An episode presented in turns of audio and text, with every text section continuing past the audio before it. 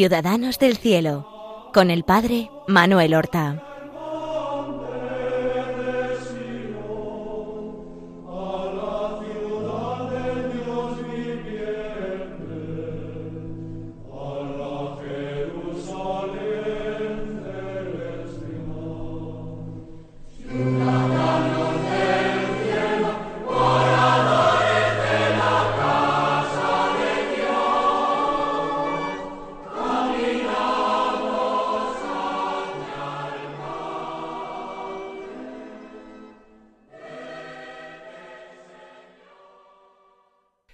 Buenos días, queridos amigos, oyentes de Radio María y seguidores del programa Ciudadanos del Cielo. Damos comienzo a una nueva emisión de nuestro programa y renovamos nuestro empeño de dar a conocer a nuestros oyentes la vida y las virtudes de nuestros hermanos los santos, que son para nosotros testigos válidos del paso de nuestro Señor Jesucristo por nuestro mundo y por nuestras vidas.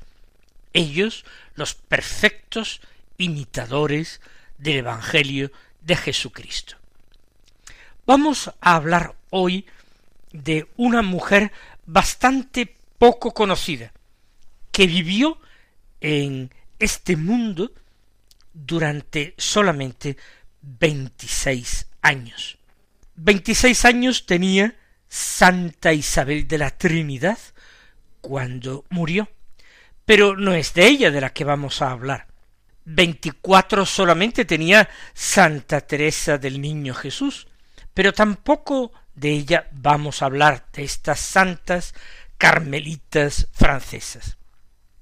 Vamos a hablar de una mujer italiana que vivió durante el siglo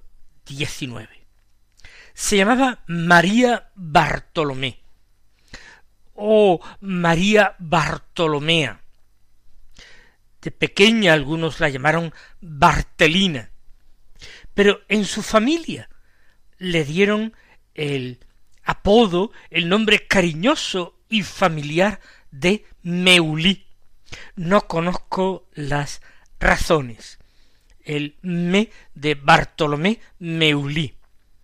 Y es una niña que nació en el pequeño pueblo de Lovere, situado en la Lombardía italiana, al norte del país, dentro del obispado de Brescia. Nació en mil ochocientos siete. Su padre se llamaba Modesto y su madre Catalina. Modesto Capitanio, el apellido de Bartolomea. Modesto y Catalina tenían una semillería. Es decir, él eh, pues era comerciante de granos.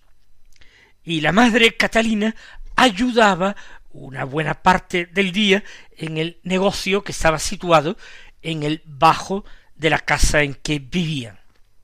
Nacieron a este matrimonio varios hijos, pero murieron de pequeños, menos eh, Bartolomea, Meuli, y otra hermana suya que sobrevivió. Por tanto, se educaron dos niñas en aquel hogar. Pero Meuli, vamos a llamarla María Bartolomé, era una niña eh, inquieta, eh, nerviosa, aparentemente inconstante. Nos atreveríamos casi a decir desde los criterios modernos que era una niña hiperactiva, porque quienes la conocieron y la trataron dieron testimonio de que era una niña que tenía que estar en continuo movimiento, que le era imposible estar quieta y callada. Le gustaba dejar una cosa, comenzar otra, tener siempre ella el uso de la palabra. Eh, jugaba, jugaba a veces ruidosamente, pero además tenía que elegir los juegos y las reglas del juego. Era bondadosa y aprendía con mucha facilidad.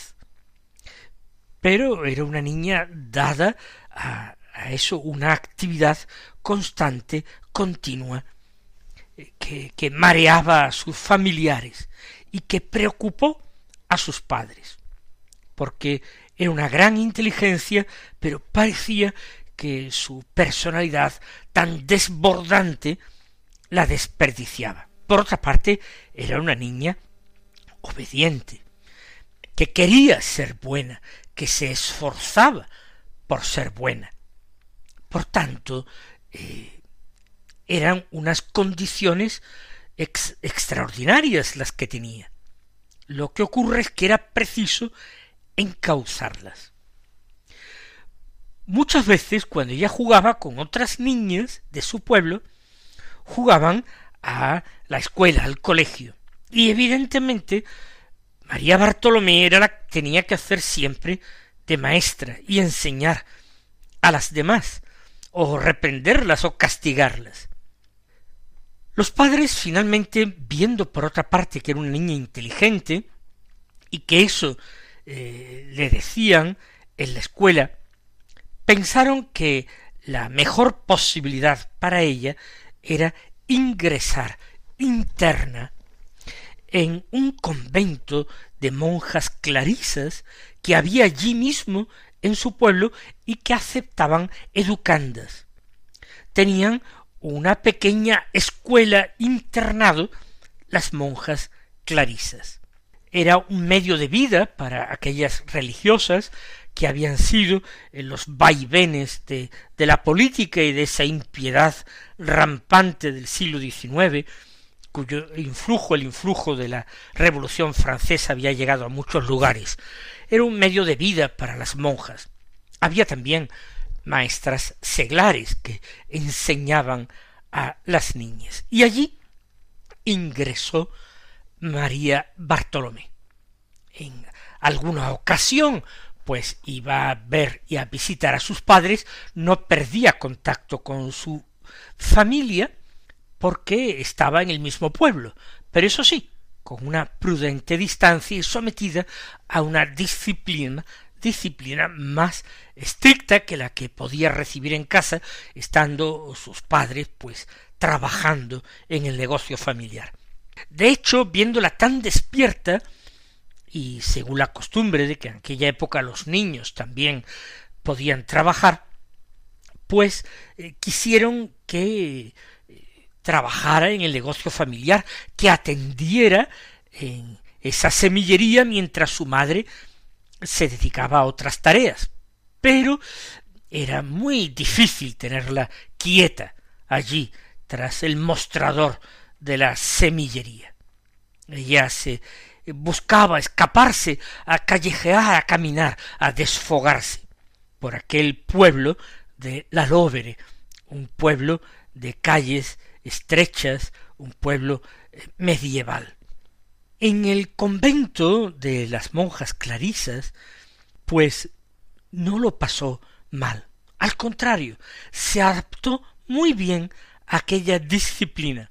Le hizo muy bien para su atención dispersa eh, ese régimen de vida mucho más seguido de cerca por, por las monjas, que estaban todo el tiempo con ellas y que reglamentaban al minuto toda su vida. Evidentemente, hubo un periodo de adaptación, pero fue un éxito.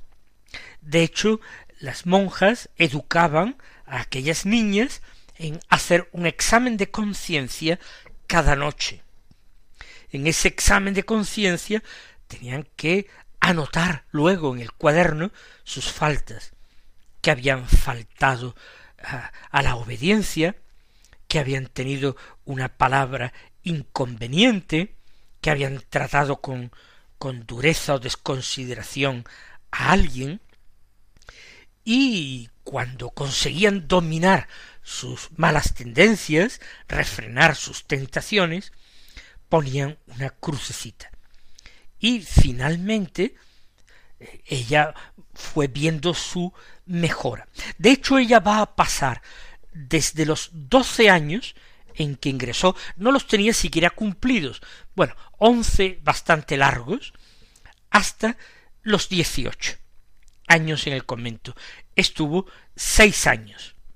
Los cuatro o cinco primeros, sobre todo, estudiando.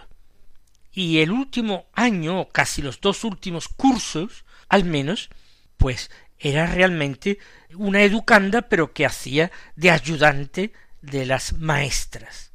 Así fue forjando el carácter esta futura santa, porque nadie nace santo, y esto es un consuelo para nosotros. Ella tenía también sus defectos, tenía sus tentaciones y sus caídas.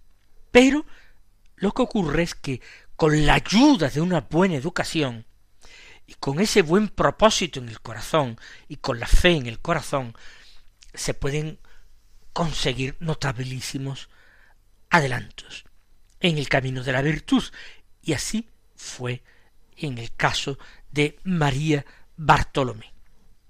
Ella mortificó mucho su impaciencia y también su gula. Pero vamos a contar en esta etapa escolar, porque antes hay poco que contar en su vida, dos acontecimientos pues que marcaron profundamente eh, a ella. Cuando entró en el convento de las Clarisas, eh, desde el principio se hacía una lectura espiritual en común. Una religiosa o una maestra leía en voz alta un libro piadoso y las educandas tenían que escuchar en silencio y aprovechar la doctrina espiritual que rezumaba de ese libro. Cuando ella llegó estaba empezando a leer la vida de San Luis Gonzaga, un santo jesuita que había muerto muy joven y que eh, había sido hecho por el Papa patrono de la juventud. Ella, aunque era muy inquieta, quedó inmediatamente prendida con la figura de San Luis Gonzaga escuchaba con muchísima atención, lo que era muy extraño en su caso. Y como tenía una buena memoria, conservaba en la memoria lo que había oído. Y luego, con sus compañeras, con las amigas que hacía en el internado, no paraba de hablar de San Luis Gonzaga. Hasta el punto de que su madre, eh, cuando también la oía hablar de San Luis Gonzaga cuando iba a casa de visita, quiso hacerle un regalo y buscó esa misma vida de San Luis Gonzaga, la misma que ella escuchaba para regalarle el libro. Y efectivamente se lo regaló y fue realmente un compañero de vida para eh, Bartolomea lo leyó, lo releyó infinidad de veces, se lo sabía casi de memoria. Y cuando le preguntaban por qué le gustaba tanto, ella decía quiero tanto este libro porque el santo de que habla me ha gustado extraordinariamente y me he empeñado en imitarlo en todo lo que pueda. Esas virtudes suyas me parecen muy a propósito para ser imitada. Y cuando le preguntaron otra vez algo parecido, ella dijo, pero ¿cómo no me va a gustar siendo la vida de ese santo que la Iglesia ha propuesto como patrono y como modelo para la juventud? Pero, ¿cuáles eran esas virtudes que ella leía en el libro de Salvés Gonzaga que se proponía imitar? Bueno, eran varias. Por una parte, San Luis Gonzaga, como nosotros sabemos, tenía un carácter muy vivo, eh, dado a la ira, para decirlo con claridad. Por naturaleza. Impaciencia, ira, y esto le pasaba también a María Bartolomé. que inmediatamente eh, se sentía presa de la ira, se ahogaba, eh, querían salirle las palabras a borbotones, y entonces aprendía de San Luis a dominarse, a controlarse, a dejar que pasara esa oleada de, ira, de furia, a tranquilizarse antes de responder, de hablar, a practicar pequeños detalles de paciencia, de vencimiento propio, de dulzura, de silencio. Por otra parte, San Luis Gonzaga fue puesto como modelo de, pureza. Eh, había hecho voto de castidad siendo eh, muy joven, muy pequeño, y parece que no tuvo nunca el más mínimo eh, consenso en, en este tema de pureza. Pues ella igualmente empieza a mortificar la, la vista, a controlar todo tipo de pequeñas vanidades para parecer más guapa o más atractiva. Recuerden que ella entra como educanda en las monjas clarisas con doce años, comenzando ya su adolescencia y pasa allí toda su adolescencia hasta los dieciocho. Por tanto, era una virtud que había que esforzarse por practicar y practicarla pues esto, con el recogimiento interior, con la modestia en el vestido, en los pensamientos, en las conversaciones. Y luego también quiso imitar a San Luis Gonzaga en la penitencia, porque San Luis tuvo una vida extraordinariamente inocente, pero también sorprendentemente una vida muy penitente. Ella se mortifica en la comida, por ejemplo. Eh, sus padres, que estaban tan cerca, le mandaban periódicamente eh, algunas frutas, dulces, eh, cosas que habitualmente faltaban evidentemente en el comedor escolar. Y ella inmediatamente las compartía con aquellas de sus compañeras que eran más pobres o que no recibían de sus padres, al menos con tanta frecuencia, este tipo de regalos, de tal manera que prácticamente distribuía casi todo lo que recibía y no se quedaba con nada. Pero siempre con obediencia. Pedía permiso a sus maestras para practicar estas penitencias, porque había leído que San Luis Gonzaga no se dejaba llevar simplemente por sus deseos, sino que era obediente a sus confesores. Ella hace lo mismo, pide siempre permiso para sus pequeñas penitencias, para sus pequeñas mortificaciones. Posiblemente recordaría en esa imitación fiel, tan llamativa de San Luis Gonzaga, posiblemente recordaría que cuando ella hizo su primera comunión, antes de ingresar, por supuesto, en la escuela convento de las Clarisas, tenía diez años cuando hizo su primera comunión, después su madre la llevó de peregrinación a Castiglione della Stiviere, el lugar donde había nacido y donde se había criado San Luis Gonzaga. Lo que ocurre es que a los diez años ella prestaría poca importancia a este lugar de devoción, pero posiblemente ya en el convento recordaría aquella visita que había realizado en su infancia. Pero he hablado de dos circunstancias que ocurrieron durante la formación de eh, María Bartolomea en el convento escuela de las Clarisas. La primera era este encuentro con la figura de San Luis Gonzaga, su modelo de vida. Pero la segunda fue una anécdota que ocurrió en el convento eh, algún tiempo después de que ella llegara. Y es que una maestra, eh, rodeada de las niñas, entre ellas eh, María Bartolomé, les pregunto, bueno, eh, niñas, de vosotras, ¿quién quiere ser santa? Y entonces todas levantaban la mano y gritaban diciendo yo, yo, yo, yo. Bueno, eh, le dijo entonces la maestra, todas santas. Pero lo que se me presenta ahora es otra pregunta. ¿Quién de vosotras quiere ser la primera en ser santa? Y todas volvieron a levantar la mano gritando yo, yo, yo, yo. Todas querían ser la primera. Entonces dijo la maestra, se le ocurrió aquello.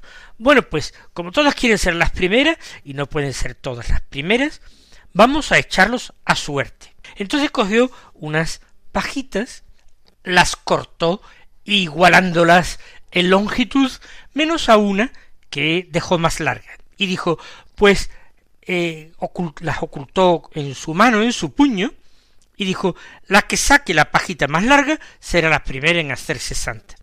Y todas se pusieron a, alrededor y fueron cada una sacando una pajita. Y la más larga la sacó precisamente María Bartolomé. Y ella estaba realmente llenísima de alegría. Y entre otras cosas porque mientras estaban echando a suertes, ella interiormente había rezado un Ave María la Virgen pidiendo pues obtener esa gracia de, de ser la primera en hacerse santa. Y había prometido en esforzarse todo lo que pudiera, unir pues su voluntad a la gracia de Dios para hacerse santa. Y cuando sacó la pajita más larga, pues entendió que su oración había sido escuchada por la Virgen. Y entonces tomó la decisión que bajo la guía y con la ayuda de la Virgen y con el modelo de San Luis Gonzaga, ella iba a hacerse santo, iba a hacerse santa la primera. Años más adelante, y ejerciendo ya de, de maestra, a una amiga suya que le ayudaba en estas tareas, le dio algún consejo y le dijo, tú no te puedes hacer ni idea de lo provechoso que es para los niños y la fuerza que tienen en sus corazones. Algunas charlas, algunos coloquios sobre la piedad, sobre las buenas costumbres, cosas que se dicen como por casualidad, y todo el impulso que le dan a sus almas hacia el bien, pues cosas que se hacen así como por juego por entretenimiento. Yo mismo lo he experimentado en mi propia vida. Y le contó entonces eh, este episodio que yo he narrado de las pajitas de aquello que se echó a suertes cuando ella era niña y cuando ella sacó la pajita más larga.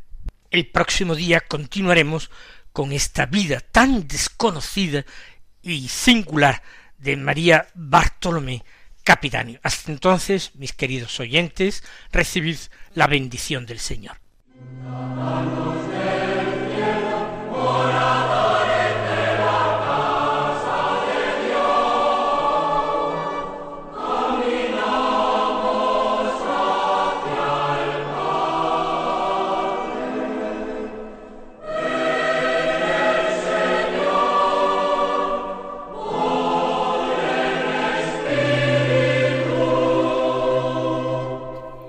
Han escuchado en Radio María Ciudadanos del Cielo con el Padre Manuel Horta.